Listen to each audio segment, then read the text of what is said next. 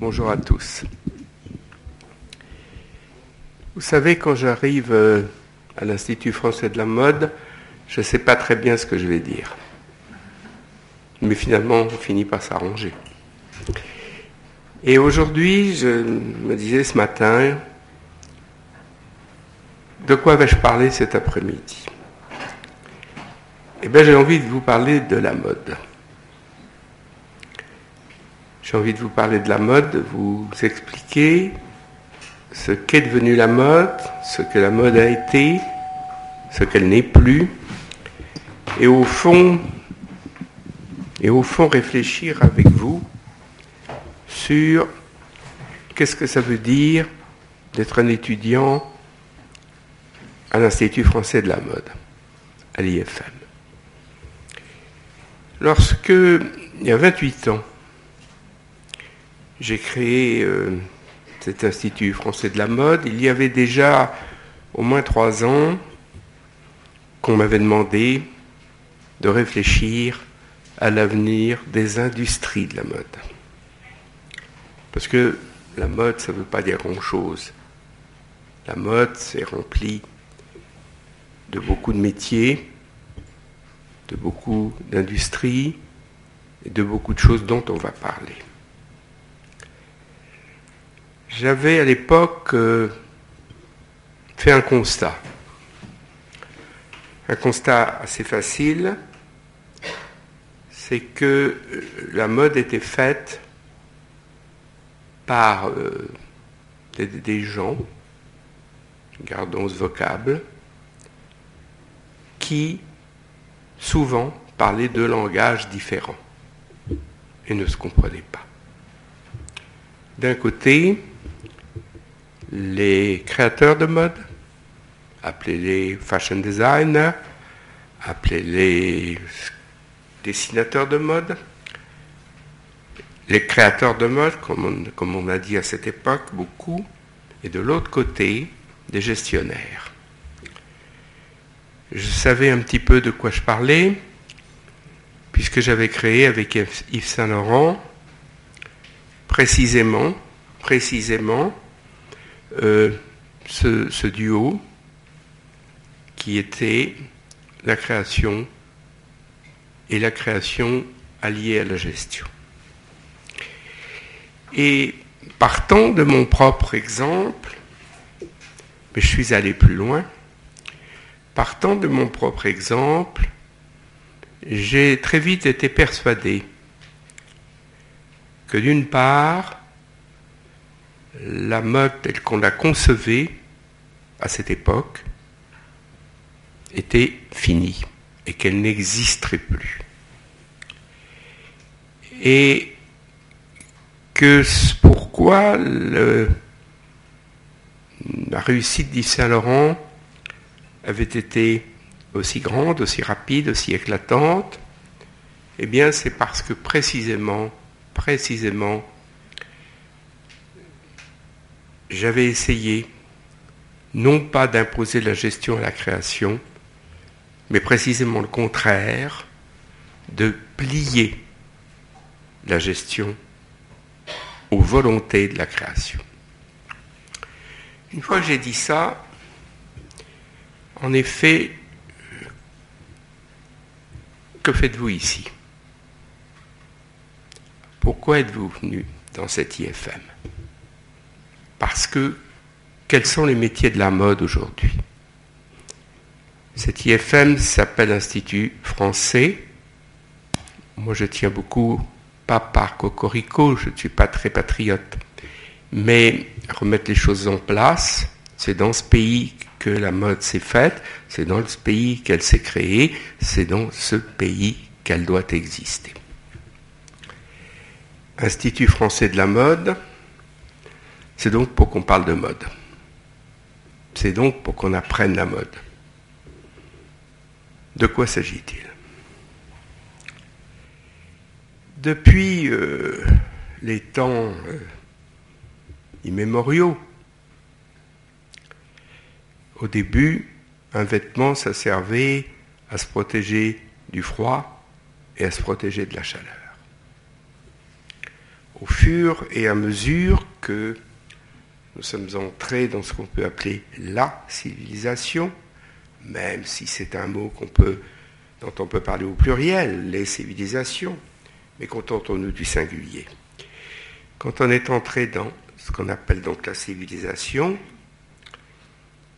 comme vous le savez, un anthropologue célèbre a parlé du cru et du cuit, c'est-à-dire du moment où la civilisation s'est affirmée, du moment où on a commencé à transformer les choses, et dans le cas du cru et du cuit des aliments, un produit qui a cessé d'être cru, on l'a transformé en le cuisant, et là on a commis probablement le premier acte de la civilisation.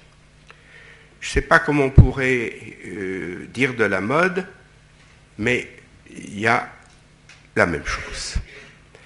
Le vêtement a cessé d'être, au cours des, siècles, le vêtement a cessé d'être simplement un fait protecteur pour devenir un fait esthétique et social. On a bien vu que pendant tous ces siècles, alors là on parle du monde entier, pas seulement de la France, et on peut parler de Rome, le vêtement a marqué une classe sociale. Il y a les vêtements des patriciens et les vêtements des plébéiens. En France, ça a été la même chose, et on peut ajouter les vêtements des professions, les vêtements des métiers. Parce que euh, à cette époque, dans la rue, quand les gens passaient, on savait s'ils étaient bouchers, s'ils étaient maçons, s'ils étaient boulangers, car le vêtement les distinguait. Ça s'est passé comme ça longtemps. Le XVIIIe siècle français a poussé cette différence un peu plus loin.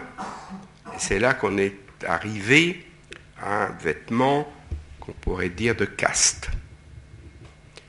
Et la mode, si mode il y a, si mode créé il y a, et si mode à suivre et suivi il y a, c'est bien celle qui, d'une manière verticale, euh, descendait des puissants, d'une manière ou d'une autre. Il n'y avait pas encore la conception de la mode comme euh, on la connaît. Tout le monde sait que Marie-Antoinette s'habillait chez une couturière qui s'appelait Madame Bertin et qui, elles, ensemble, ont inventé une mode.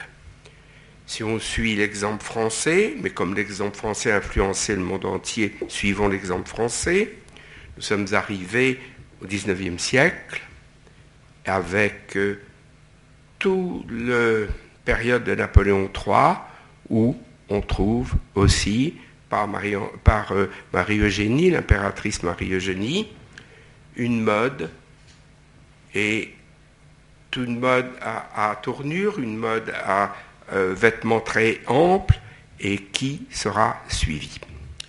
Donc, euh, on comprend bien que, que la mode vient d'en haut et qu'elle se distribue. Et puis est arrivé un Anglais qui s'appelait Worth et qui a compris euh, assez génialement qu'on pouvait euh, rassembler tout ça. Et c'est comme ça qu'est née en France la haute couture. Qu'est-ce que c'est que la haute couture? La haute couture, c'est habiller des femmes riches des femmes puissantes. Et donc cette euh, haute couture euh, s'est préoccupée uniquement de ces femmes-là, de les habiller, ce qui veut dire les travestir et ce qui veut dire les embellir. Et ceci a plutôt bien marché. Jusqu'à un certain moment, et vous le savez très bien, et là je, veux vraiment insister là-dessus, La mode n'est pas une chose anodine.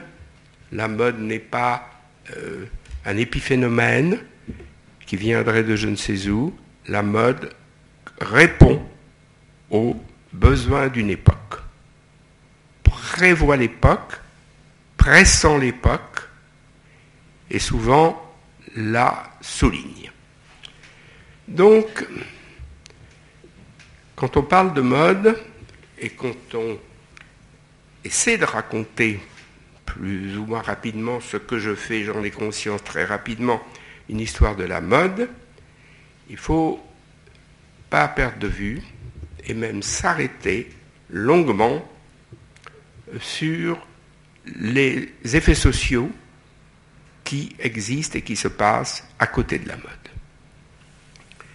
Donc ce qui était valable dans des pays de monarchie, quelle qu'elle soit et comme on peut, qu'on peut les appeler, devient de moins en moins acceptable en démocratie. La démocratie, comme vous le savez très bien, démos, ça veut dire la force du peuple. En démocratie, il ne peut plus y avoir, même si elle existe toujours, mais il ne peut plus y avoir de classe sociale autant, autant marquée qu'elle l'était. Les classes sociales, et normalement et naturellement et heureusement, se nivellent et donc, la distinction, la distinction de l'aristocratie devient très difficile à faire, ou en tout cas très difficile à accepter. Donc, euh, de plus en plus, euh, de plus en plus de femmes et d'hommes d'abord ont cessé de porter les, vêtements, les habits de métier dont j'ai parlé, dont j'ai parlé tout à l'heure. Et aujourd'hui, personne ne porte plus un habit de métier dans la rue, vous ne le voyez plus. Et petit à petit, insidieusement, insidieusement, la mode s'est diffusée. Et on pourrait dire que à partir des années 30, cette mode qui s'est diffusée s'est de plus en plus détachée de la dictature de la haute couture. Un mot sur la haute couture. Moi j'ai toujours dit, et je tiens à le répéter, que la haute couture n'est pas un art. Je me suis empressé d'ajouter il faut un artiste pour la créer. Même si la haute couture n'est pas un art, il faut un artiste pour la créer. Mais retenons que ça n'est pas un art. À partir de là, qu'est-ce que c'est? On peut envisager la, haute couture de, de deux ou trois manières, et probablement plus. Qu'est-ce que c'est? Pour moi, la haute couture, telle qu'elle a existé, c'était accompagner un art de vivre. Je vous demande de retenir, euh, je vous demande de retenir cette expression. Un art de vivre, une manière d'exister. Et vous savez très bien que l'art de vivre change, que ce n'est pas toujours le même. Et l'apogée de la haute couture s'est situé avant la guerre de la dernière guerre. L'apogée de la haute couture qui s'est faite à Paris et qui a été aussi, et je vous ai dit tout à l'heure que tout se relie et que tout se retrouve, et qui a été aussi l'apogée de métiers d'art. Et vous voyez bien, je n'ai pas dit d'artiste, je vous ai dit là de métier d'art. Et vous le savez bien. Vous le savez bien, c'était euh, l'époque euh, qu'on a appelée depuis l'art déco et qui a vu euh, extraordinaire, une, déploiement extraordinaire de talents. Si je parle d'ébénistes, comme on n'avait pas vu depuis le XVIIIe siècle. Si je parle de laqueur, si je parle de gens, de tous ces métiers, tous ces métiers qui même avant n'étaient pas particulièrement considérés et puis qui ont permis de faire cette époque formidable et dans laquelle la haute couture a joué un grand rôle, c'est cette avant-guerre. Et puis, la guerre arriva et l'après-guerre. Et comme toujours, après les guerres, il y a un sursaut de, tous ces métiers et un grand sursaut de haute couture. Grâce à un grand couturier que j'ai personnellement connu et que j'aimais beaucoup et admirais beaucoup, qui était Christian Dior. Christian Dior a placé la, haute couture à un niveau extraordinaire.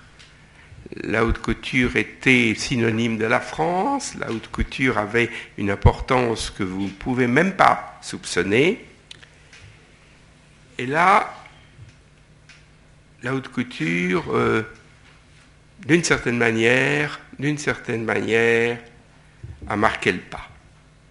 Je veux dire que sa fonction première a été la fonction principale, à savoir habiller des femmes riches. C'était donc, euh, n'ayons pas peur de des mots, une marque de classe. Et ceci est allé encore assez longtemps. Maintenant, il faut que je vous parle euh, de, deux couturiers qui ont un peu bouleversé l'un, ou plutôt l'une, puisque c'est une femme, qui a un peu bouleversé les choses, et les autres qui a achevé de les bouleverser. L'une, c'est Chanel. Chanel est arrivée dans, le, dans le ciel de la mode bien longtemps, il y a bien longtemps. Et il y a bien longtemps qu'elle avait déjà réfléchi et compris que quelque chose d'anormal existait dans ce métier, que ça ne pouvait pas être que ça, que si ça n'était que ça, alors ça n'irait pas bien loin. Et on n'en parlera pas très longtemps. Donc, euh, c'est elle la première qui a cassé les codes. Le deuxième, c'est Saint-Laurent. Mais avant de vous parler de Saint-Laurent, je veux vous dire que je vous ai parlé de Christian Dior. Je veux vous dire que c'était une époque où à Paris, mais pas seulement à Paris, un peu en Amérique aussi, il y avait des couturiers qui ont fait un travail extraordinaire. Je peux citer euh, Christian Dior, je peux citer évidemment et ô combien Balenciaga, euh, je peux citer tous ceux que vous voulez, Madame Gray, euh, certains dont les noms vous, vous sont complètement inconnus, comme les sœurs Callot, comme peu importe. Ces gens-là, beaucoup ont fait des vêtements admirables, exceptionnels. Mais voilà, ils sont tous restés, ils ont campé dans leur panthéon, panthéon esthétique. Ils ont fait des vêtements magnifiques qu'on peut voir ici ou là dans des musées et que je suis le premier à admirer. Mais eux, ils n'ont fait, ils n'ont eu aucune réflexion sociale. Aucune. D'ailleurs, si on les avait confrontés à ces réflexions-là, ils n'auraient rien compris. Saint Chanel et Saint-Laurent ont fait autre chose. Chanel, je vous ai dit, et Saint-Laurent, parce que c'était des années après, et parce qu'il était beaucoup plus jeune, ces deux-là ont bouleversé la mode d'une manière très simple en quittant le territoire esthétique pour pénétrer sur le territoire social. Saint-Laurent a dit, si la mode consistait à n'habiller que des femmes riches, ce serait vraiment très triste. Ça, pour moi, c'est une doxa euh, qu'il faut retenir. La mode doit être généreuse, la mode doit être partagée, la mode doit convenir à tout, à tous, et donc il faut la faire descendre dans la rue. Et avec Saint-Laurent, la haute couture a changé de visage, puisqu'en même temps qu'il euh, continuait ses collections de haute couture, il euh, crée en 1966, euh, pour la première fois, une marque de prêt-à-porter, et pour la première fois, il ouvre un magasin en dehors, de sa maison de couture, qui se situait dans le 16e arrondissement, il ouvre un magasin à Saint-Germain-des-Prés. Ceci est, très... Il faut comprendre cela, c'est très important tout ça. Saint-Laurent est le premier à avoir fait ça. Parce qu'avant, il y avait euh, des tentatives de prêt-à-porter qui n'était rien d'autre que de simplifier euh, les vêtements, de, trouver des matériaux moins chers euh, et, donc de vendre des vêtements un peu moins chers. Là, on parle d'autre chose. On parle d'une création pour le prêt-à-porter, d'un travail en commun avec une usine, pas avec des ouvrières qui cousent à la main, mais avec une usine, et de faire des collections de prêt-à-porter. C'est ce qui s'est passé. Je veux vous rappeler ou vous dire que à l'époque, à l'époque, dans quelques villes du monde où vous alliez, dans quelques villes du monde où vous alliez, dans les plus grandes villes et dans les plus grandes rues, il n'y avait, comme Faubourg Saint-Honoré aujourd'hui, ou comme partout ailleurs, ni boutique Hermès, Saint-Laurent, Dior, Prada, Gucci et autres. Chanel, Givenchy, j'en oublie, j'en oublie. Ça n'existait pas. C'est peut-être un peu, peu difficile à comprendre ça pour vous. Mais je vous demande de faire cet effort. Il n'y avait rien. Bien sûr, il y avait des magasin de vêtements. Mais vous saviez pas de qui. L'une s'appelait Marie-Martine, l'autre s'appelait je ne sais quoi. Comprenez bien. Comprenez bien. Il n'y avait aucune grande marque nulle part. Pas plus à New York qu'à Paris, pas, pas, plus à Paris qu'à Londres, pas plus à Londres qu'à Rome. Nulle part. Donc avec Saint-Laurent, les choses changent. Il ouvre donc tout de suite une, boutique à Paris, très vite à Bruxelles, assez vite à Rome, et tout de suite aussi en Angleterre. Naturellement, heureusement, les autres ne sont pas plus bêtes, et deux ans après, ils emboîtent le pas, et le résultat, vous le connaissez aujourd'hui. Pourquoi vous, vous raconte tout ça? Je vous raconte tout ça parce que j'ai voulu vous, vous, expliquer l'évolution de la mode. J'ai voulu que vous compreniez ce qu'elle était et ce qu'elle est devenue. Mais en vous disant cela, j'ai voulu vous dire que qu'elle n'est plus et qu'elle ne sera jamais plus ce qu'elle a été. Et je m'en réjouis. Je m'en réjouis pour vous dire que que la mode n'est pas un travail de tour d'ivoire. C'est même exactement le contraire.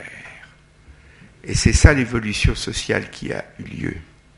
Autrefois, Le couturier s'enfermait dans sa tour d'ivoire, il créait sa collection, et supposons qu'il soit célèbre, et que sa collection soit bonne, ce qui était souvent le cas, euh, cette collection-là influençait toute la mode. Toute la mode. Maintenant, et heureusement, il n'y a plus un seul créateur de mode qui peut influencer toute la mode. Donc, qu'est-ce que doit être un créateur de mode? Comment doit-on faire ce métier? D'abord, comme on vous l'enseigne ici, avec euh, un enseignement général. Général, c'est-à-dire apprendre la création, ou en tout cas en avoir des éléments, apprendre la, gestion, apprendre la communication, apprendre le marketing. Tout ce que je vous dis, naturellement, vous avez bien compris, ai-je besoin d'insister, que si vous aviez parlé de ça à M. Christian Dior, il serait tombé de la lune. Il n'aurait rien compris. Ah, il ne pouvait pas comprendre. Et il ne vient pas l'idée, disons-le, de le lui reprocher. Bien sûr. C'est ça le merveilleux de ce qui se passe aujourd'hui dans la mode. C'est que il, n'y a plus de gens enfermés dans une tour d'ivoire. Et c'est pas possible. Moi, j'ai toujours dit que, que la mode, c'était un dialogue. C'était un dialogue entre des créateurs, ça m'embête ce mot parce qu'il n'y a pas, il n'y a pas que le dessin, il n'y a pas que la création de mode. Euh, c'est tout. Pour moi, dans la création de mode aujourd'hui, existe aussi bien dans celui qui tient le, crayon pour dessiner une robe que dans celui qui la gère, que dans celui qui fait la communication, que dans... C'est ça ce métier aujourd'hui. Et ça, c'est un dialogue entre ceux qui font ce métier, ceux qui font ce métier et la rue. Le reste, ne les écoutez pas. Le reste, ça veut rien dire. C'est ça. C'est un dialogue avec le son même de, de la vie, du monde, de la réalité. Méfiez-vous des, des, créateurs de mode qui habillent leurs fantasmes. Les femmes dans la rue qui portent un vêtement ne portent pas de fantasme. Elles portent un vêtement. Une doxa qui devrait être la vôtre la vôtre, c'est que rien n'est gratuit. Absolument rien. Et que un vêtement est d'abord fait, et je parle lentement exprès, un vêtement est d'abord fait pour être porté. Méfiez-vous de ceux qui inventent les pantalons à trois jambes. Méfiez-vous. Ça ne veut pas dire que ce soit moche. Non. Mais ça veut dire que euh, la mode doit être euh, située à un niveau qui est euh, celui de chacun et pas un niveau rêvé. Je me méfie de, de, ces créateurs de mode. Je m'en méfie tellement. Si vous saviez. Une autre doxa dans la mode, importante, servir les femmes et ne pas se servir d'elles. Ça aussi. Je vois des collections parfois J'y vais très peu. Mais je vois parfois, en tout cas je lis les journaux, je vois des, photos dans les journaux où, on sait très bien qu'aucune femme ne portera ça. On le sait très bien. Alors, qu'est-ce qu'a voulu prouver le créateur de mode là? Se faire plaisir? Ah mais oui, mais c'est pas important. On s'en fout qu'il veuille se faire plaisir. La chose qui est importante, c'est que il ait compris son temps car la mode est une chose fragile. Ça se conjugue au présent. jamais à l'imparfait et jamais au futur. Vous savez, moi, au futur, dans les années 60, il y avait deux couturiers, hauts couturiers, grands couturiers, haute couture, dont on disait, ils sont formidables, ils habillent la femme de l'an 2000, comme si c'était important. Eh bien, ils s'appelaient Courage et Cardin. Et si vous me montrez dans la rue des femmes habillées par Courage et Cardin, vous m'appelez. J'aimerais bien voir. J'aimerais bien voir. Donc, réfléchissez bien à ça. La mode se conjugue au présent. Moi, ce que le discours que je vous tiens là, c'est que je veux vous ramener, je ne sais pas si vous vous en étiez échappé, mais si c'était le cas, je veux vous ramener à la réalité. C'est la réalité. Je vais vous dire, je vous précise que je n'ai pas d'action et que je ne connais pas les gens qui font cette maison dont je vais vous parler et que je ne vais vous parler de cette maison et vous la citer, deux d'ailleurs, et vous la citer, je n'ai pas une immense admiration, mais vous comprendrez, pour vous dire que c'est dans ce sens qu'il faut aller. Je vais vous parler, je veux vous citer, pas vous parler, je veux vous citer Zara et H&M. Voilà, c'est vers ça qu'il faut aller. C'est-à-dire, je ne vais pas vous développer, vous savez de quoi je parle. C'est-à-dire circuit court, renouvellement permanent et rapport qualité-prix. C'est ça que je veux vous dire. Pour moi, c'est ça qui est important. Alors naturellement, plus on mettra dans des entreprises comme Zara et HM des créateurs de talent, évidemment, mieux, mieux ce sera. On ne peut pas faire ça sans talent, on ne peut pas faire ça sans, euh, sans savoir ce qu'on fait. C'est pas possible. Mais pensez encore que on peut débarquer avec son petit crayon, débarquer avec son petit crayon, et qu'avec ça, on va bouleverser l'histoire de la mode, c'est vraiment une grande utopie. Souvent, j'ai des jeunes gens ou des, jeunes filles, des jeunes garçons qui viennent me trouver et qui me, me disent Ah, vous savez, si j'avais eu de la chance d'avoir un Pierre Berger à côté de moi, et je réponds toujours la même chose il vous faut pas de Pierre Berger, il vous faut un Saint-Laurent. Ce n'est pas tout à fait la même chose. Et je pense ça profondément. Alors, comme, euh, comme je crois que, euh, et vous l'avez compris en vous disant cela, ça veut dire que, que je, sais que, que ce temps-là, le temps que j'ai vécu, moi, euh, ne reviendra plus.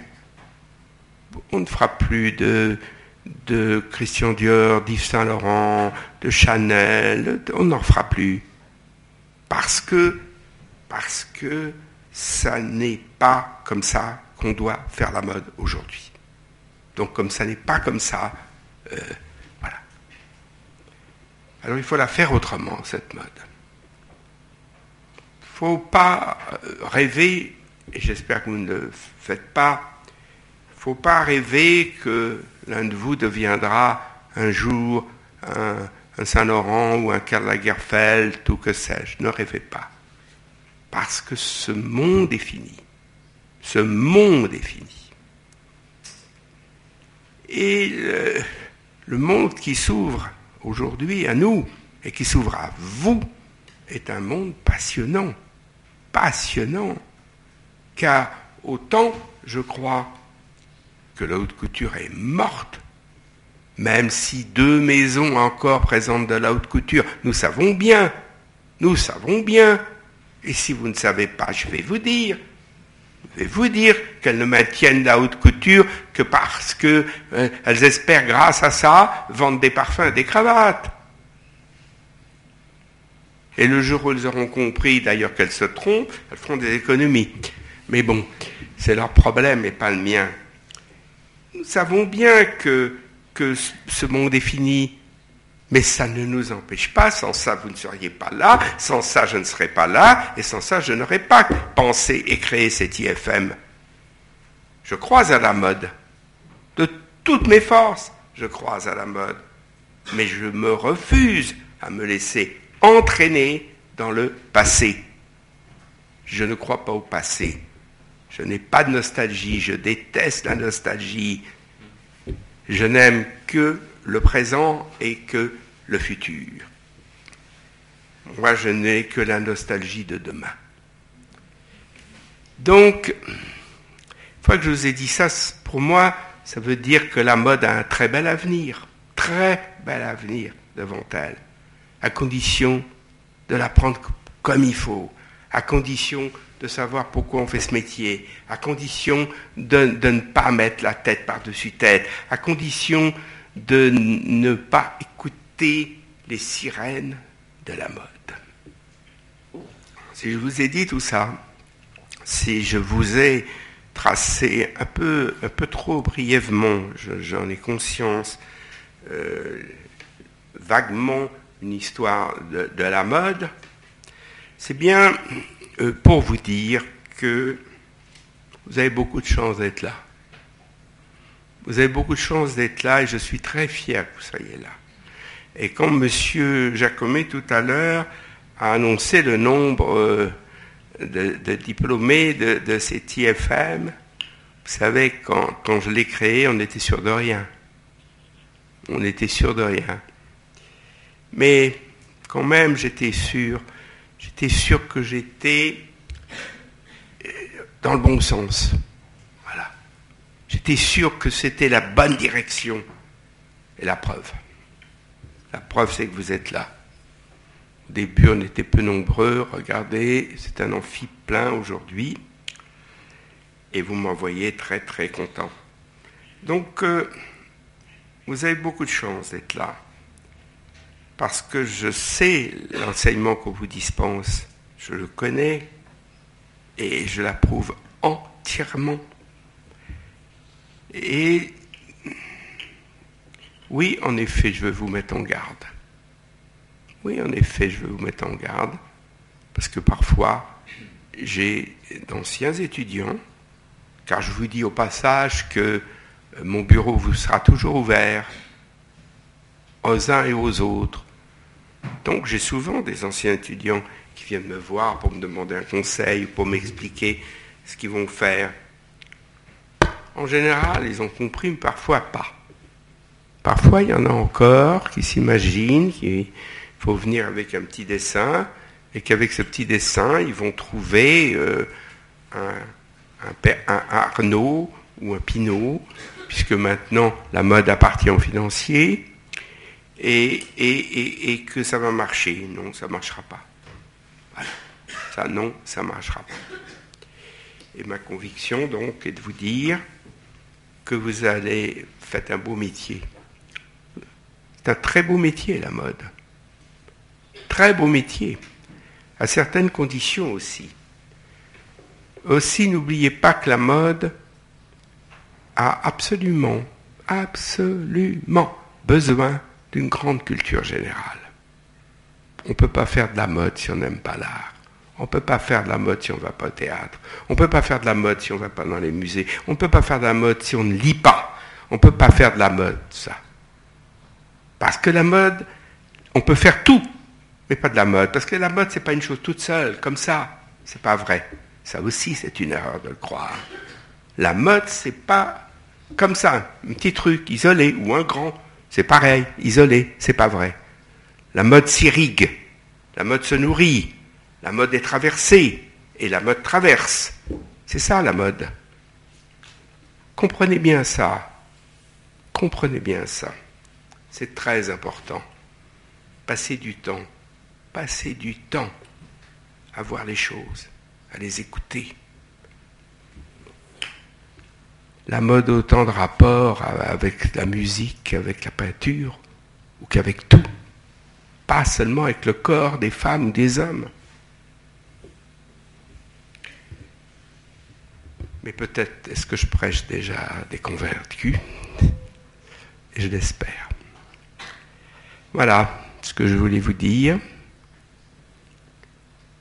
Je n'ai peut-être pas trop oublié de choses, mais si je les ai oubliées, vos questions me le rappelleront. Merci beaucoup.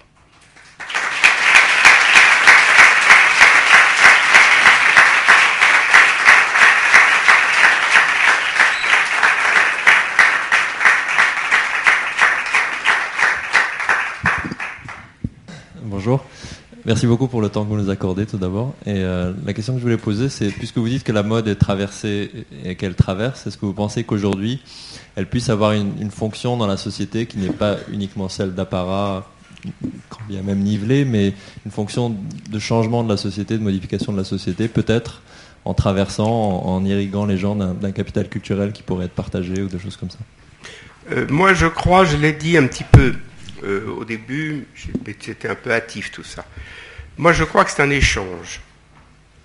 Moi, je, ne crois pas que, la mode influence la société, ni tout à fait que la société influence la mode, mais moi, je, crois que ça va, ça va en même temps, ça va l'amble. Si je prends le cas de, de Saint-Laurent, Saint-Laurent a bouleversé la mode en prenant des vêtements masculins pour les faire passer sur les épaules des femmes car ça n'a pas été comme ça mathématiquement pensé, mais le résultat est là. Euh, le, pouvoir appartenait aux hommes, et il faut prendre le pouvoir appartenait aux hommes, mais si vous prenez les, vêtements des hommes et que vous les faites passer sur les épaules des femmes, vous faites passer le pouvoir des hommes aux femmes.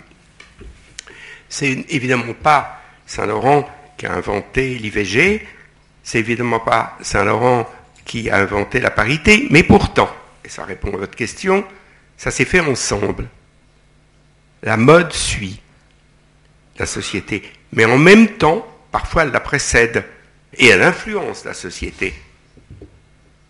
Voilà ce que je crois. C'est pour ça, votre question me fait dire autre chose, c'est pour ça qu'une mode abstraite, quand je dis abstraite, euh, allons, on va citer des noms parce que moi, je m'en fous. Parce que, parce que une collection de M. Galliano, franchement, franchement, ça fait bouger la mode d'un iota, ça?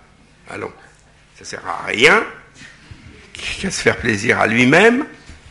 Non, c'est ça le sujet. Il est là le sujet. Et la vraie mode, la vraie mode, celle que je vous engage à faire. C'est votre question. C'est une très bonne question faut que, faut que ça aille avec ce qui se passe dans la vie. C'est politique. C'est vrai que c'est politique. Bonjour. Euh, justement, vous avez parlé de certaines maisons euh, qui ont été très importantes, euh, comme par exemple Worth, Schiaparelli ou Vionnet, et qui n'ont pas su, qui sont restées justement, comme vous disiez, dans leur panthéon esthétique. Et or, justement, aujourd'hui, elles sont, elles ont des opportunités de relance et elles sont euh, justement relancées par euh, des financiers, des entrepreneurs qui voient en elles, alors peut-être euh, justement j'avais envie d'avoir votre avis là-dessus, est-ce que c'est un opportunisme d'utiliser un nom qu'on va exporter dans, le luxe à l'étranger ou est-ce que selon vous c'est vraiment possible que des marques qui ont été vraiment complètement archaïques et qui n'ont pas su évoluer puissent revenir aujourd'hui? Parce que c'est vraiment un mouvement, il y en a plusieurs qui se relancent. Euh, moi, je crois qu'on ne souffle pas sur des braises éteintes. Je n'ai jamais vu de feu repartir quand il y, en avait plus. Et pour répondre à une question que vous m'avez posée, vous croyez que ce n'est pas par opportunisme? Est-ce qu'on va aller chercher la pauvre Schiaparelli pour qui j'ai beaucoup d'admiration? Et je ne l'ai pas cité volontairement euh, parce que ce n'était pas aussi précis que Chanel et Saint-Laurent, mais quelqu'un comme Vionnet a fait, c'est aussi, a aussi pénétré sur le territoire social d'une certaine manière. Bonjour. Bonjour. Euh, vous avez dit que la haute couture pour vous n'était pas un art. Comment vous expliquez qu'elle puisse être exposée dans des musées et qui plus est des musées d'art? Et je fais référence notamment aux expositions Saint-Laurent au Met par exemple. Oui, qui était la première couturier exposée dans un musée en 1983. Mais ça ne change pas mon avis. J'ai sur Saint-Laurent l'opinion des autres, sur les autres, que j'ai Oui, on peut exposer à la mode dans un musée. On expose un fossile dans un musée aussi. Est-ce que c'est un art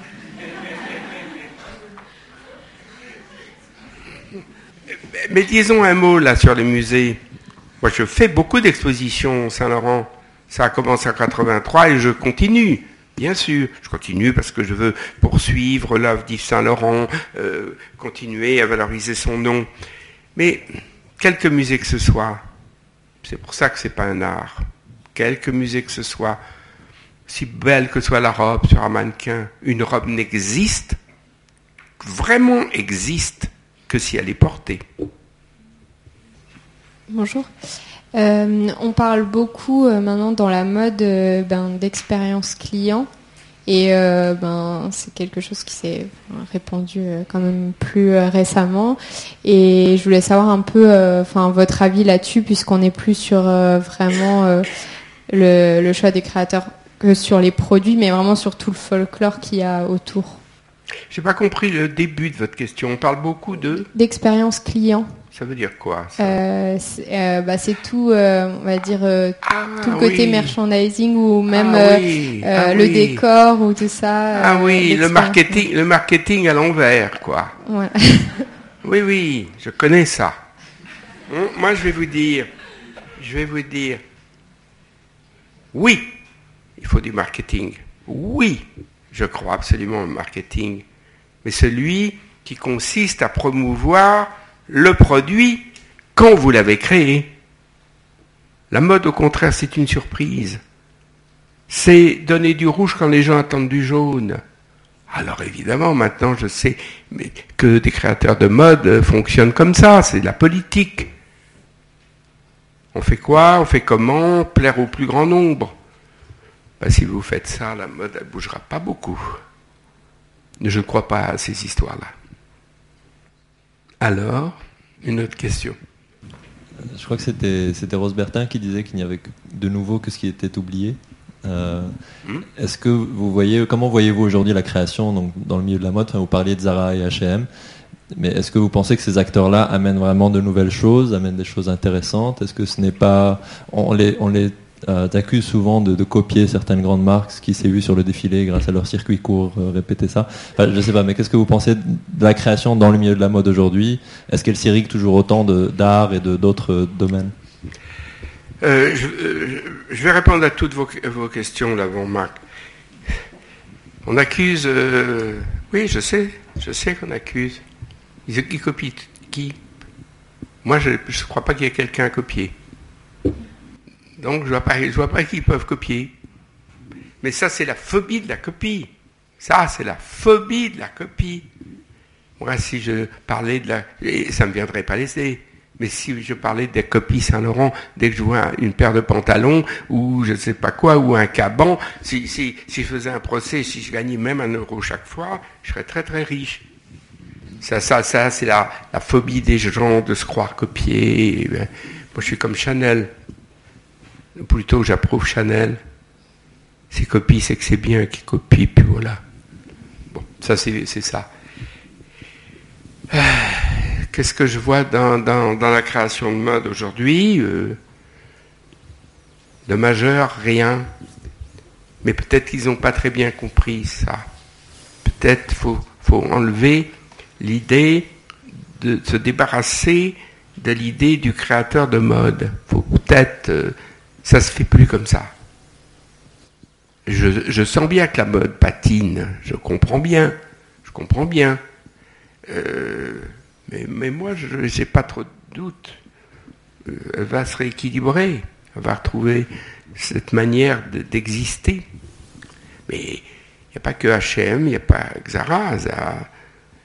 on est plus avancé euh, dans certains magasins américains ou japonais qu'en France. Bonjour. Bonjour. On entend bien euh, avec vos discours que, l'histoire et l'univers de la mode ont vraiment changé.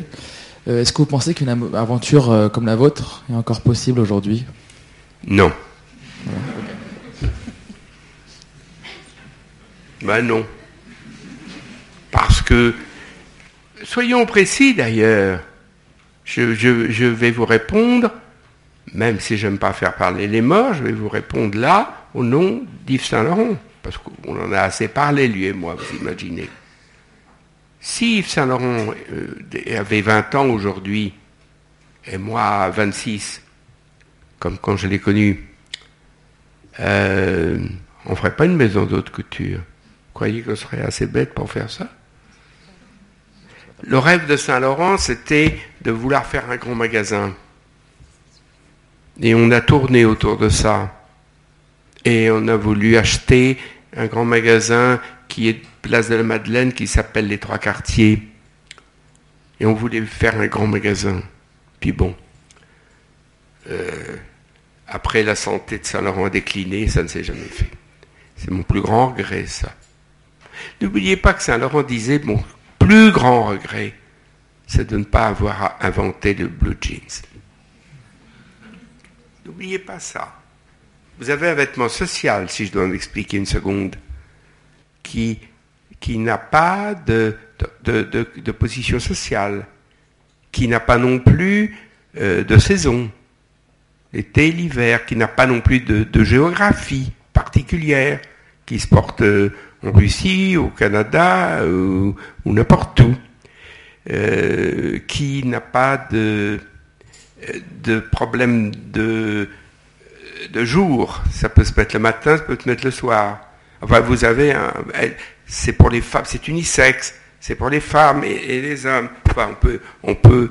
Euh, euh, si je dis ça, et vous l'avez compris, si je dis ça, c'est pour vous, montrer et la vertu exceptionnelle de, ce, de ce vêtement, mais ce que doit être, tendre à être la mode.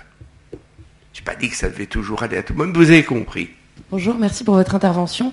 Vous dites que la mode, du coup, donc c'est fait pour être porté, effectivement, mais du coup, j'aurais aimé avoir votre regard sur la démarche des couturiers qu'on a vu arriver dans les années 80-90, euh, donc notamment, euh, donc qu'on a appelé minimalistes, donc les Japonais, les Belges, euh, voilà. J'aurais aimé avoir votre, enfin, votre regard sur leur démarche.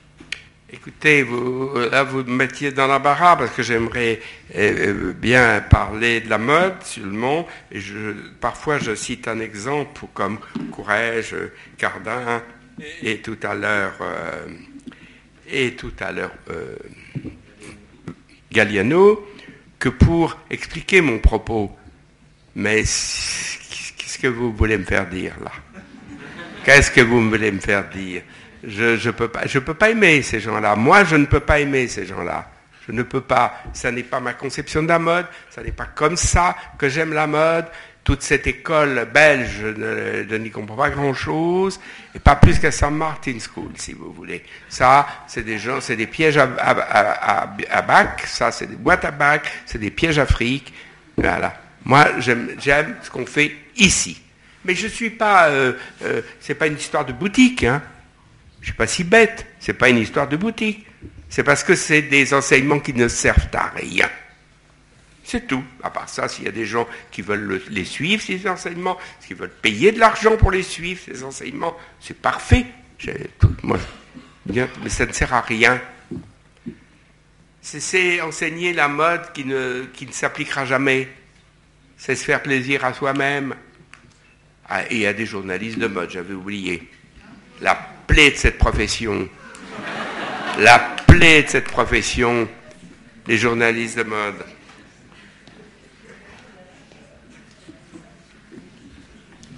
Bonjour. Bonjour. Euh, donc euh, nous avons rencontré Monsieur Grimbach, donc euh, à la rentrée d'ailleurs. Et je voulais savoir comment ça s'était passé votre première rencontre, quelle était votre première impression, pourquoi vous avez décidé de travailler avec lui? Enfin. Monsieur Grimbach est un ami à moi. Ah. Donc je m'abstiens de parler de mes amis en public. Mais cela étant dit, M. Grimbach, euh, comme vous le savez peut-être, M. Grimbach possédait une marque de prêt-à-porter, mes marques de prêt-à-porter que personne ne connaissait, évidemment, ce que je vous ai dit tout à l'heure, qui s'appelait Mendes. Et, et cette marque de prêt-à-porter possédait des usines de qualité, très bien faites, et quand nous avons décidé, Yves Saint-Laurent et moi, de faire notre ligne de prêt-à-porter de l'appeler Saint-Laurent Rive Gauche, nous nous sommes rapprochés de, de Grimbach et nous avons fait fabriquer chez Mendes. Donc nous n'avons eu qu'à nous féliciter de nos de nos euh, contacts avec Grimbach. Bonjour. Euh, si la mode a été créée, si je puis dire, en France, et au regard des, évolutions euh, et de la situation de la mode aujourd'hui, est-ce que vous pensez justement que l'avenir de la mode sera ailleurs? Elle se fera ailleurs Vous savez, vous savez, on va parler de peinture. On va parler de peinture. Euh, en France existait ce qu'on appelait l'école de Paris, qui était fait de tout sauf presque pas de français, euh, des juifs venant d'Europe centrale, un espagnol, euh, des gens de partout. C'était comme ça. Et puis ça a duré assez longtemps et, et les Français ne se sont pas aperçus qu'en Amérique, il y avait dès avant la guerre, des peintres qui s'appelaient Barnett Newman, qui s'appelaient Pollock. Et quand ils ont vu ça arriver, là, ils ont été tétanisés. Vous voyez ce qui se passe. Il n'y a pas un peintre français aujourd'hui. Pas un. Parfois, on nous en invente un. Les Français aiment bien inventer un poète comme René Char, un peintre comme Soulage, mais tout ça ne tiendra pas longtemps. Vraiment. Alors, il n'y a pas un pas de français aujourd'hui. Et tous les Américains sont arrivés. Et d'autres venus d'Allemagne, comme Anselm Kiefer, comme Richter, comme Paul Kay. je crois que votre, ma réponse, sera la même chose, oui. Mais ça aura pris un peu plus de temps. Il n'y a, aucune raison. Vous savez, en 73, je m'étais rendu compte déjà que la haute couture battait de l'aile. Et surtout qu'elle était condamnée. Parce qu'elle ne serait pas renouvelée, pour toutes les raisons que je viens de vous expliquer. Et j'ai eu l'idée, en 73, d'aller chercher euh, des marques de prêt-à-porter euh, qui avait pignon sur rue, mais d'une manière un peu confidentielle, et qui étaient toutes groupées à Porte d'Orléans, avenue d'Orléans là-bas. Avenue Gérald Leclerc, exactement. Et je suis allé chercher Karl Lagerfeld, Sonia Riquel, Kenzo, Emmanuel Kahn et Dorothée Biss. Et à la chambre syndicale de la haute couture, dont évidemment je faisais partie, je leur ai tenu ce discours. Je dis, vous ne pouvez pas continuer comme ça. Vous ne pouvez pas continuer. Je n'aurais pas dit vulgairement, vous êtes là des vieux cons et il y a, tout, un sang nouveau. Je n'aurais pas dit ça, mais j'aurais fait comprendre ça. Et j'ai dit, il faut les amener chez gens, ces gens. Et il faut les amener chez nous. Et on a donc créé une chambre syndicale euh, du prêt-à-porter des créateurs de mode et des couturiers. Voilà. Et j'en fus le président. Donc c'est en 73 que ça s'est fait, ça. Donc je ne suis pas suspect de, de, ne pas aimer les, gens comme ça, ni, ni, ni de, de faire de, de la ségrégation. J'ai toujours cru ça. Mais aujourd'hui, donc à partir de là, la première présentation, on était 10. Premier salon, je veux dire. On était 10 les cinq que je viens de vous citer, et cinq grands couturiers. Donc évidemment Saint-Laurent, Dior, Ungaro, Givenchy, je ne sais plus, pas le cinquième parce que Chanel n'en voulait pas, je ne sais plus, enfin comme ça, dix. Aujourd'hui, M. Grimbach euh, euh, régit tout ça, je lui souhaite bien du plaisir, parce qu'ils sont 150 et on ne sait pas où les mettre. Donc, je suis plutôt, je suis plutôt fier. C'est moi qui ai fait ça et personne d'autre. Alors, euh, pour répondre donc à, votre question, oui, ça va durer encore un petit peu de temps, mais il n'y a aucune raison, aucune raison pour qu'on ne fasse pas de la mode ailleurs qu'en France. Il n'y a aucune raison. À condition que les étrangers ne copient pas Paris. Parce que ce que font certains Américains, Oscar de la Renta ou des Valentino d'un côté, ça, ça n'a aucune importance. C'est mieux chez nous quand même. Bah, On va faire un dialogue tous les deux. si vous voulez. C'est tout à mon honneur. si vous voulez. Euh, je pense que vous avez des liens assez particuliers avec le Maroc, qui est un pays d'où je viens. Et euh, je voulais savoir, enfin personnellement, venant de ce pays, peut-être c'est pour ça que je suis plus sensible au fait que quand je vois un vêtement avant de l'acheter, je pense en grande partie aux gens qui l'ont fabriqué. Et euh, donc quand vous parlez des, des Zara, H&M, ce genre de choses, est-ce que vous pensez qu'il y a une place pour une certaine éthique et une certaine euh, sollicitude, une certaine équité, on va dire, entre le consommateur et les gens qui, qui lui fabriquent ce produit? Le Maroc n'a pas grand-chose à voir dans votre question, sauf que je suis content que vous veniez du Maroc moi, vous, vous en venez, moi, j'y vais. Je suis résident marocain. Pas fiscal, hein, je précise tout de suite. C'est jamais. Euh, euh, je paye mes impôts en France. Je suis résident marocain depuis très très longtemps. C'est un pays, formidable. Mais répondons à votre question. Ah ben moi, attendez. Votre question, vous pouvez la, vous pouvez l'adresser à n'importe qui, à un boucher, un boulanger, un charcutier. S'il n'y a pas un respect du consommateur, s'il n'y a pas une éthique du produit, si on n'est pas persuadé de ça, il faut faire autre chose. Évidemment. Évidemment. Et d'ailleurs, je vais vous dire, euh, Saint-Laurent, évidemment, réussi, réussi son coup, mais il n'a pas réussi comme il voulait. Je vous dis une vérité là. Parce que pour lui, et pour moi d'ailleurs aussi, où, son projet n'a pas abouti, n'a pas réussi complètement, c'est à cause du prix. Mais il aurait été incapable de transiger sur la qualité du produit, ce qui a bloqué le prix. Puis il n'a jamais voulu délocaliser, jamais, et moi non plus, jamais délocaliser. Donc, vous mettez tout ça bout à bout, fabrication française, tissu d'une qualité réelle, fourniture la même chose, et évidemment, vous n'obtenez pas euh, le prix qu'il fallait. Je vais vous faire une confidence. Quand il s'agit agi de trouver un local, on en a vu plusieurs ici ou là. Puis un jour, je lui ai dit, tiens, je crois qu'on a trouvé, c'est rue de Tournon rive gauche, rue de Tournon.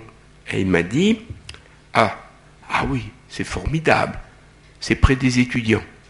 Inutile de vous dire qu'aucun étudiant n'est jamais entré dans cette boutique, parce que c'était évidemment trop cher. voilà. Mais ça vous fait comprendre le cheminement. C'est ça qu'il voulait.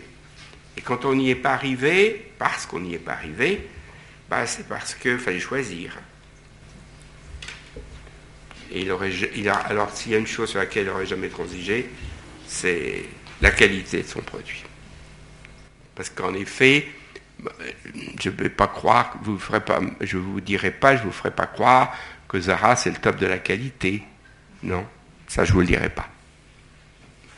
Vous, donc, vous parlez donc vraiment d'une mode qui est portable, euh, donc en, citant Galliano et autres, mais vous ne pensez pas que le vêtement est aussi un vecteur de rêve et qu'il doit faire rêver et euh, dès lors on peut se permettre un peu de lyrisme dans, dans la création et que c'est aussi du business finalement.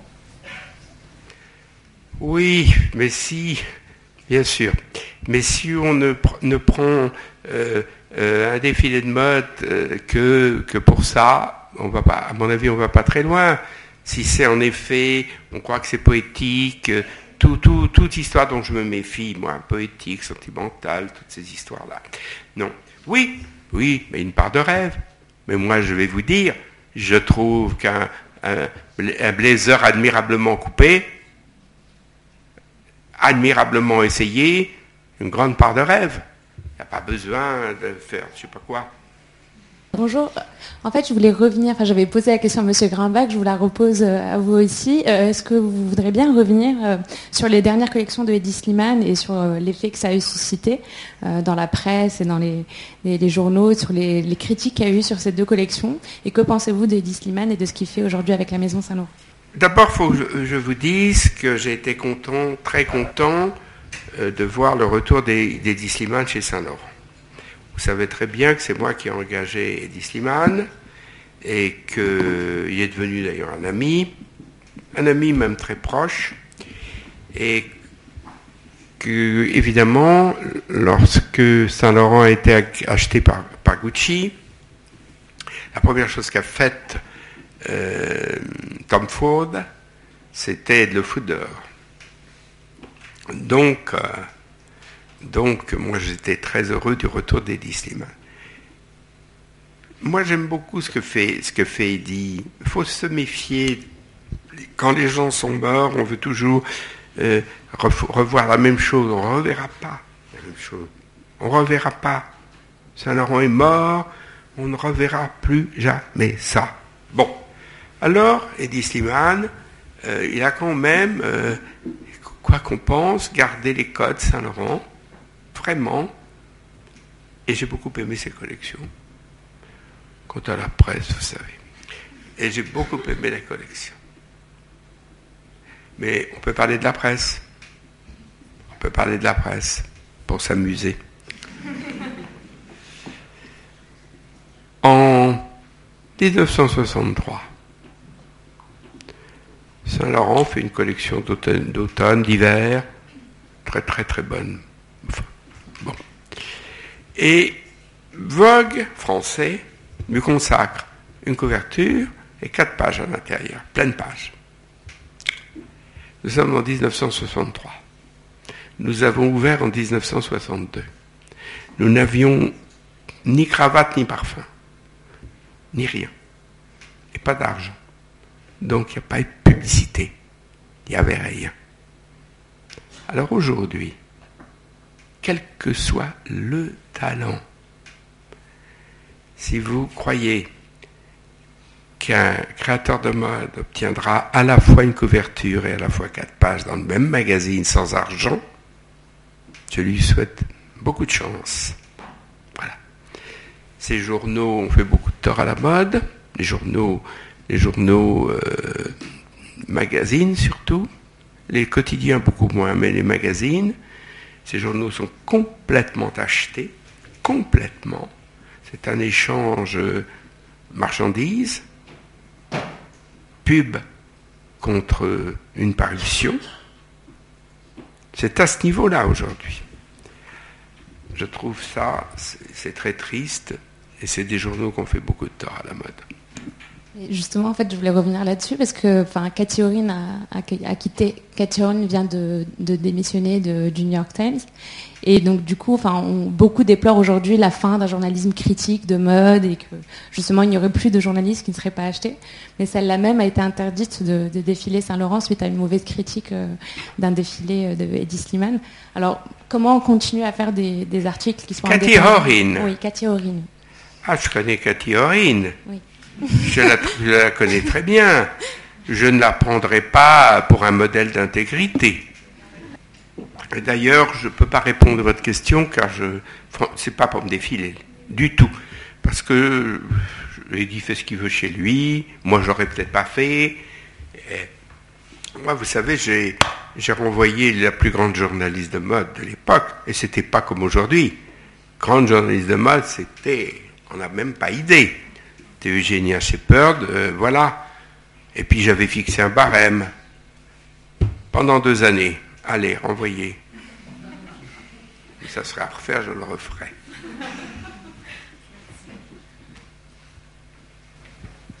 Pour continuer euh, sur la lancée des marques, vous qui avez euh, connu Monsieur Kenzo Takeda à l'époque où il a créé sa marque, qu'est-ce que vous pensez justement du retour de Kenzo aujourd'hui, de la vision que la marque offre et euh, de son éventuel futur et de la continuité dans laquelle elle peut s'inscrire demain?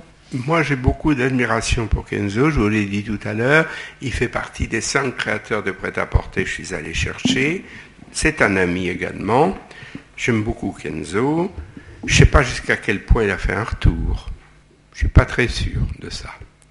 Je pense qu'il est peut-être là un peu pour la façade et un peu beaucoup de gens qui travaillent autour. Enfin, j'en sais rien. Mais je pense euh, pour la marque de Kenzo ce que je pense de, toutes les marques. De ce que je vous ai dit, ça ne change pas le monde. Bonjour. Euh, vous avez parlé tout à l'heure de quelques regrets, notamment euh, pas avoir réussi à vendre des produits moins onéreux, etc. Est-ce qu'il y en a d'autres ou même peut-être des échecs, parce qu'on parle toujours de ce qui a super bien fonctionné et est-ce qu'il y a des choses qui sont moins bien passées, des choses sur lesquelles vous aimeriez peut-être revenir ou... Non, il n'y a pas d'échec. Et quand il, y en a eu un, aujourd'hui, il est un triomphe, cet échec. Le seul échec, une fois Saint-Laurent a connu, c'est cette collection, euh, la collection dite euh, de l'occupation, collection du désastre, collection qui était en effet euh, titré par Eugenia Shepard, Truly Hideous. Tout ça. Alors, tout ça, c'est cette collection. Mais, mais, moi, j'ai confié, et je ne l'ai pas influencé, et il vous le dira, à Olivier Saillard, que vous devez connaître tous, l'année prochaine, dans un an, je lui ai donné une carte blanche. Cette carte blanche, ça veut dire carte blanche, pour faire une collection, une expo Saint-Laurent pour vous dire, euh, parce que moi j'ai un peu tourné autour de Saint-Laurent, un peu trop. Donc, donc je voulais quelqu'un de nouveau. Et c'est lui qui est venu me dire il y a 15 jours, j'ai dit alors Olivier, vous avez réfléchi?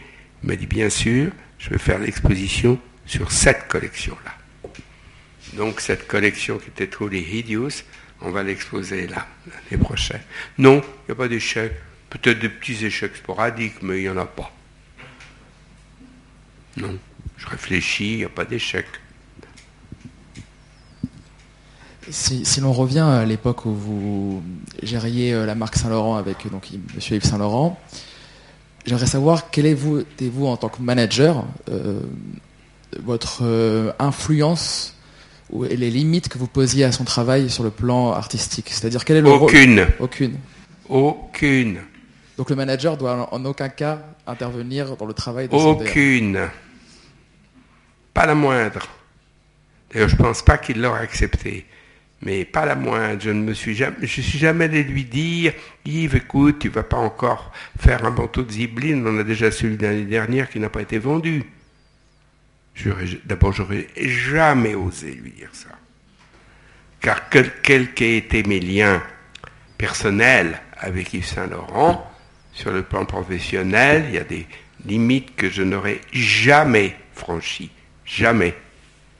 Et du coup, donc, dans le contexte d'aujourd'hui, vous pensez qu'un manager de mode doit avoir cette, ce même recul et avec un DA Je pense qu'aujourd'hui, vous êtes au cœur du sujet là. Je pense qu'aujourd'hui, en sortant d'IFM, un manager, de, un manager, s'il a choisi cette filière-là, doit comprendre la création comprendre. Et je pense que de l'autre côté, un créateur de mode doit lui aussi intégrer la nécessité de la gestion.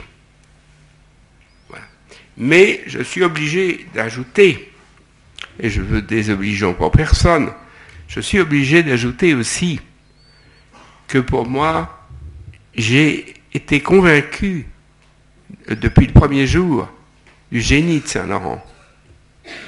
Ce n'aurait pas été le cas, peut-être aurais-je été lui dire que, ou qu'à sa place, ou qu'il ferait mieux. Mais là, c'est une chose dont je, j'ai toujours admiré, je suis resté en admiration totale et, et je ne serais jamais permis d'intervenir. C'est pour ça que je n'ai pas dit ça tout à l'heure, j'ai répondu non. C'est pour ça a une question qui venait de, par là. Quand on m'a dit est-ce que vous croyez qu'on pourrait refaire ça? Ma réponse a été non. Parce que refaire ce tandem, ça ne sera pas facile. Euh, d'un point de vue euh, plus distribution. Donc euh, le e-commerce est apparu, euh, ça a pas mal évolué et on sait que les maisons de couture sont un peu euh, frileuses à ce niveau-là. C'est un peu compliqué par rapport à leur vision du produit. Et vous, donc avec cet aspect effectivement plus manager, comment vous aborderiez ce genre de choses du point de vue d'une maison de, couture?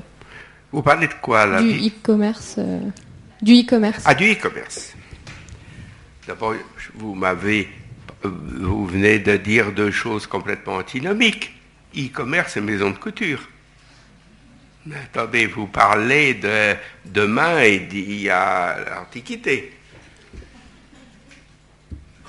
Il n'y aura pas de maison de couture. Il y aura des vêtements qui sont distribués. Moi, je suis parfaitement pour le e-commerce. Je suis pour tous les e, moi. De toute manière. Mais oui, Je ne sais pas comment je l'aborderais. Si c'était moi, je n'ai pas réfléchi au sujet. Il faut se méfier du e-commerce sur tous les produits. Difficile. Le e-commerce étant que euh, pendant huit jours, les, gens ont le droit de vous retourner les vêtements, etc. C'est pas facile, surtout, surtout sur des vêtements. Le e-commerce sur des bijoux, le e-commerce sur des choses comme ça, c'est assez facile. Mais dès qu'il y a un essayage, une taille, c'est un peu compliqué. Mais bon, c'est pas à moi de résoudre ça. Bonjour. Bonjour.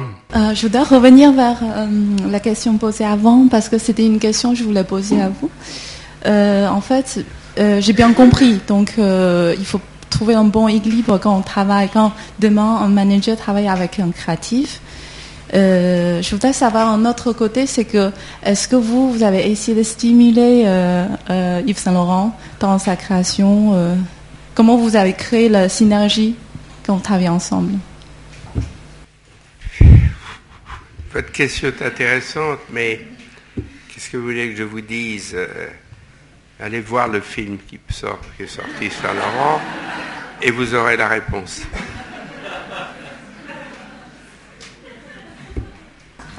Um, I don't speak French, so I'm going to speak in English. I would like to know what do you think about the fact that the um, about the the fact that the rhythm in fashion is in, has increased so much, not only thanks to the fast fashion, but also within the maison. That the number of, for example, the number, the number of collections has increased so much. So, what do you think about it? And do you think that this is um, this influences the creativity in a bad way or c'est là aussi où tout a changé parce qu'autrefois, euh, la haute couture ne présentait que deux fois par an. Donc il y avait deux périodes de création. Aujourd'hui, oui, il y a une, euh, on dit, pléthore de création. Mais ça, c'est ce qui a marqué aussi la différence. Something, something new, something fresh. C'est ce qu'on disait dans les grands magasins américains. Something new, something fresh. J'ai assez entendu ça.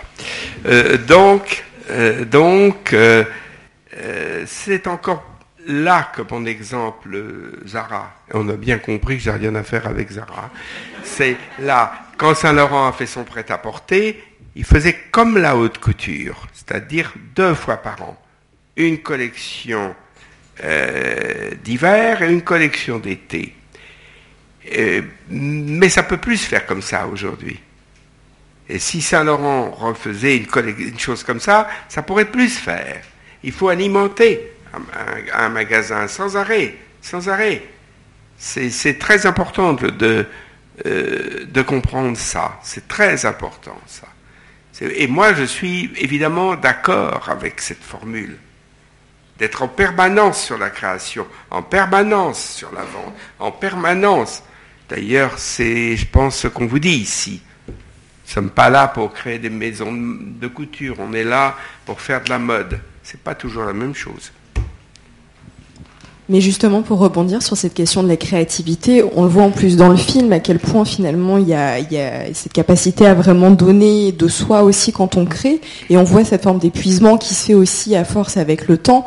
Donc justement, à la fois, on est tous d'accord sur le fait qu'il faille, enfin, qu'il enfin, qu'on doive alimenter les magasins, pardon, euh, pour euh, générer euh, l'offre et la demande, mais en même temps, il y a cette vraie problématique du créateur qui est une personne humaine et qui du coup, pour créer des choses nouvelles et innovantes, doit pouvoir euh, avoir le temps aussi. Oui, mais là, je, vais aborder un autre côté. Je vais vous parler de Saint-Laurent, je vais vous parler d'autres gens.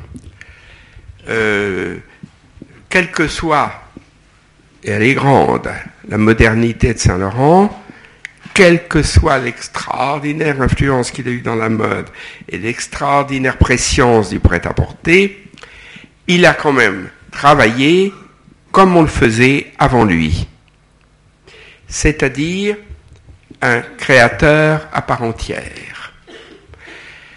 Dans la question qui m'a été posée et la réponse que j'ai donnée, on comprend bien que ça ne s'appuie pas sur la création d'un seul homme ou d'une seule femme. Voilà, c'est ça le sujet. On comprend bien que ça ne peut se faire qu'avec des équipes. Saint-Laurent n'avait pas d'équipe. Ça a tout fait tout seul. Il n'a jamais eu d'assistant. Et quand il a eu, pour une raison ou pour une autre, un assistant, il faut que vous compreniez bien qu'il aurait pu s'en passer. Saint-Laurent faisait tout, depuis des chaussures jusqu'au chapeau, y compris les coiffures et les maquillages. On ne lui apportait pas les choses. Il n'y avait pas un bureau de style. Il n'y avait personne qui faisait les uns les blouses, les autres les pantalons comme c'est le cas aujourd'hui. Je ne suis pas en train de reprocher ça, hein. c'était, c'était comme ça. Donc, euh, votre question, euh, oui, je comprends, mais ça, je, vous réponds, ça présuppose et ça oblige de travailler autrement. Et je pense que Saint-Laurent, allons plus loin, n'aurait pas travaillé autrement. Mais en même temps, justement, le fait d'avoir un créateur, est-ce que c'est pas aussi une vision et qu'aujourd'hui, ce mode de travail qui est généré par le marché fait qu'au final, on a cette mode qui est peut-être pas insipide, mais qui du coup euh, n'apporte rien de nouveau? Enfin, c'est aussi là mon point. Euh, non, ça dépend, ça dépend. Vous savez, Toscanini a dit il n'y a pas, il n'y a pas de mauvais orchestre, il n'y a que de mauvais chefs d'orchestre.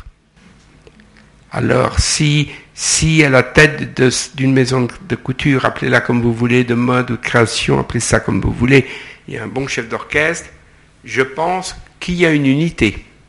Je pense qu'il s'est imposé sa vision, son talent, son style.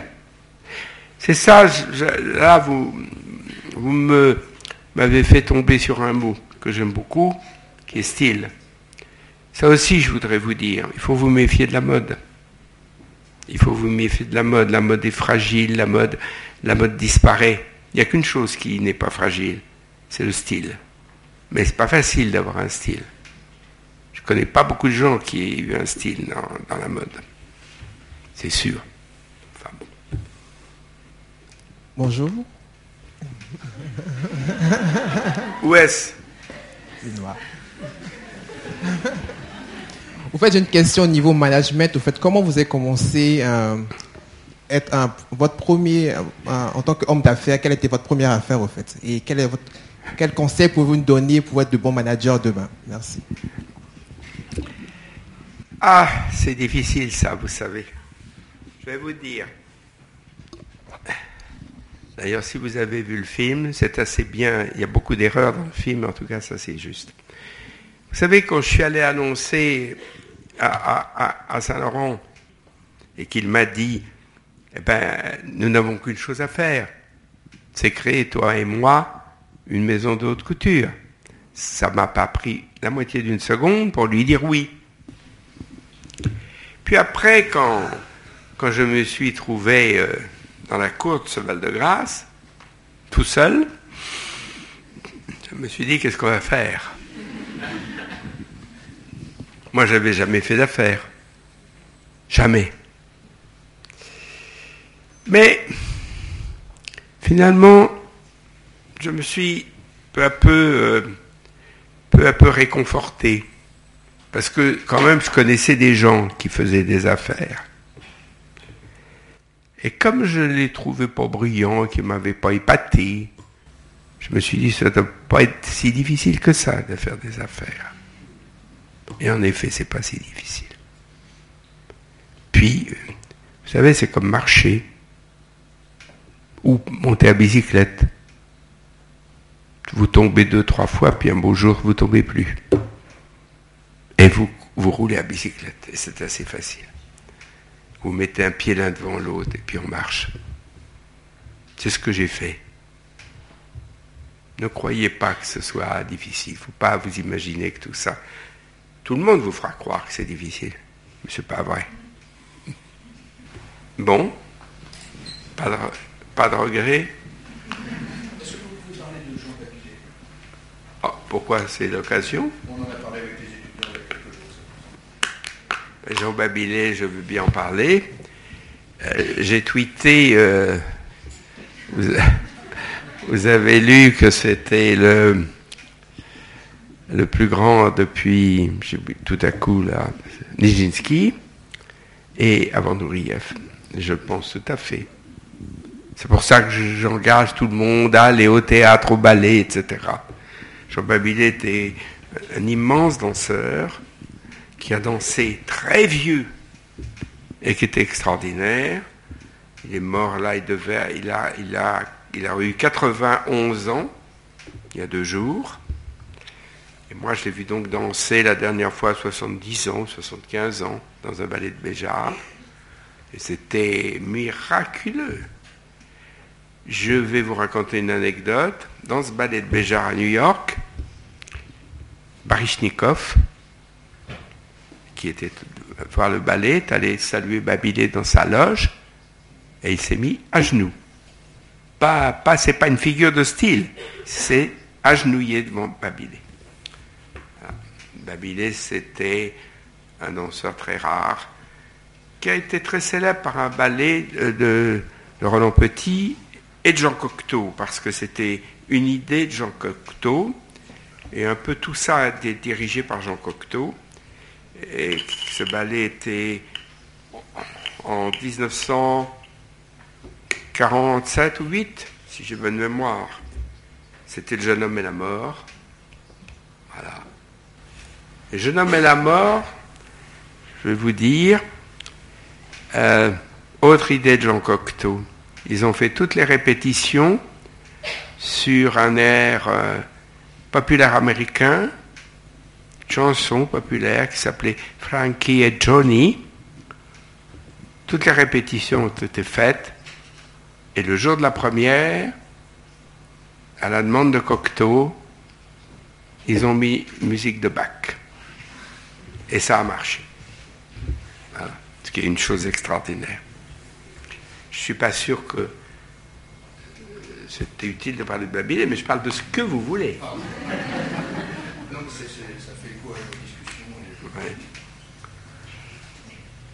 J'avais une question par rapport à l'IFM. Est-ce que euh, comment est-ce que vous voyez cette école aujourd'hui, après tout ce chemin parcouru justement? Comment est-ce que, avec quelles impressions vous voudriez nous laisser par rapport à ce qui nous attend après, après notre parcours ici? Ben, Je vous l'ai dit tout à l'heure, je, je, trouve que cet IFM, c'est ce qu'il faut faire. Je me méfie tellement du reste.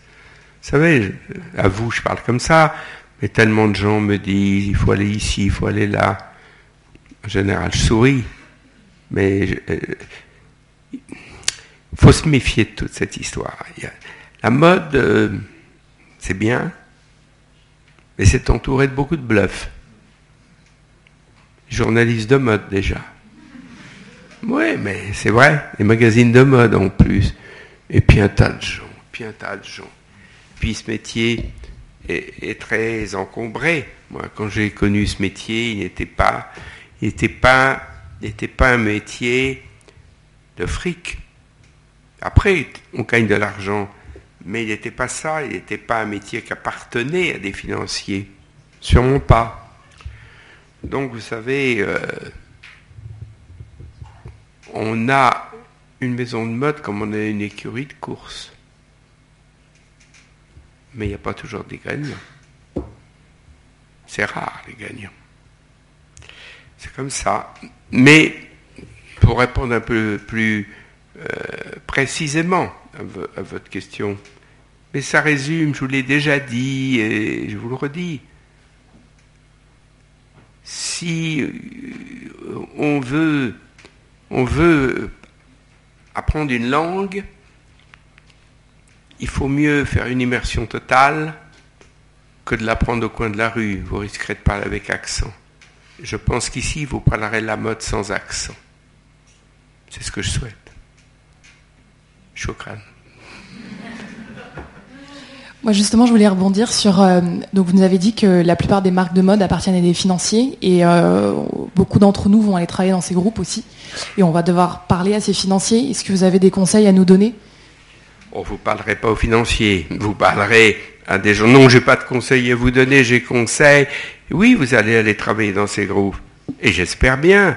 Et d'ailleurs, certains de ces groupes, faut pas dire ne euh, faut pas, faut pas être totalement contre ces groupes. Certains de ces groupes sont intervenants ici. Et il y a des gens formidables dans ces groupes. Euh, non, il faut, il faut, il faut être vous-même. Mais, suite quand même à la question qui m'a été posée tout à l'heure, euh, vous ne pouvez pas faire chez Chanel du travail qui ressemblerait à courage. Ça, faut quand même savoir où vous allez et vous et vous coller dans euh, lever, il faut vous lever quand même dans, la marque. Puis, puis voilà.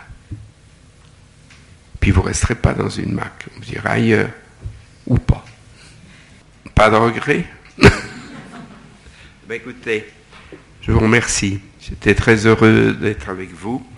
Vraiment, j'étais très heureux de parler librement, même si parfois c'était d'une manière décousue. Je n'ai jamais de notes, je n'ai jamais rien de préparé. Euh, mais c'est un sujet que je connais un peu.